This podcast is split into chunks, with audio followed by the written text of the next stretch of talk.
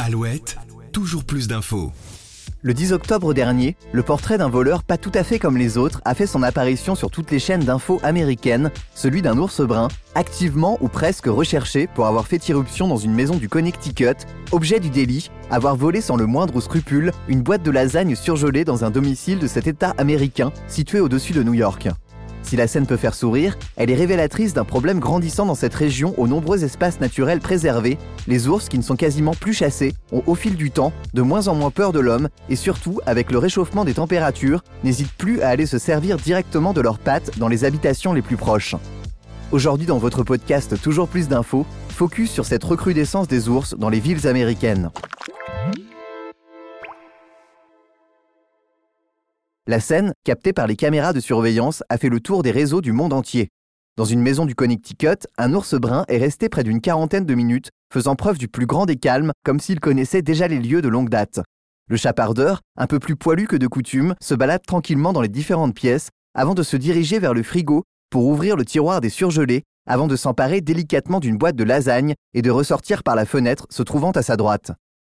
Si cette scène peut paraître insolite, elle devient de plus en plus banale aux États-Unis, où les ours, en quête de nourriture, n'hésitent plus à venir se servir directement chez l'habitat quand ils ont un petit creux. Mais comment expliquer le retour de ces animaux sauvages dans les villes? D'abord, raison principale, la chasse ayant cessé, ils n'ont plus peur des humains et n'hésitent plus à leur rendre visite pour s'alimenter. On a même pu voir l'un d'entre eux sortir d'une poubelle, faisant courir de toutes ses forces un passant malheureux qui n'en croyait pas ses yeux.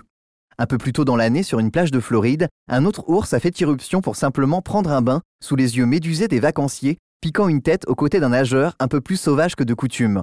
Dans les rues de Washington DC, la capitale, un ours prénommé Franklin a lui été filmé grimpant dans des arbres.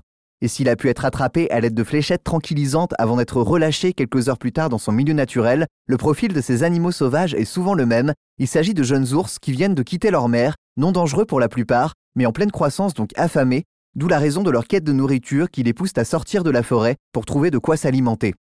L'autre raison, c'est que l'hiver arrive à grands pas et que ces mammifères doivent emmagasiner un maximum de nourriture grasse pour préparer au mieux les jours les plus froids.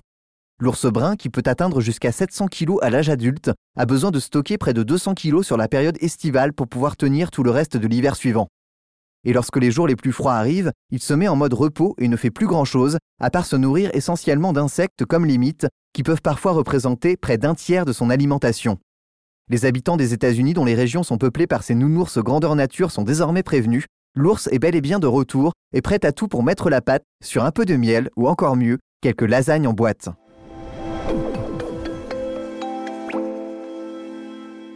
C'était le récit de ces ours bruns qui refont leur apparition dans les villes et les habitations aux États-Unis. Je vous retrouve demain pour un nouveau récit en lien avec l'actualité au sein de votre podcast quotidien. À très vite.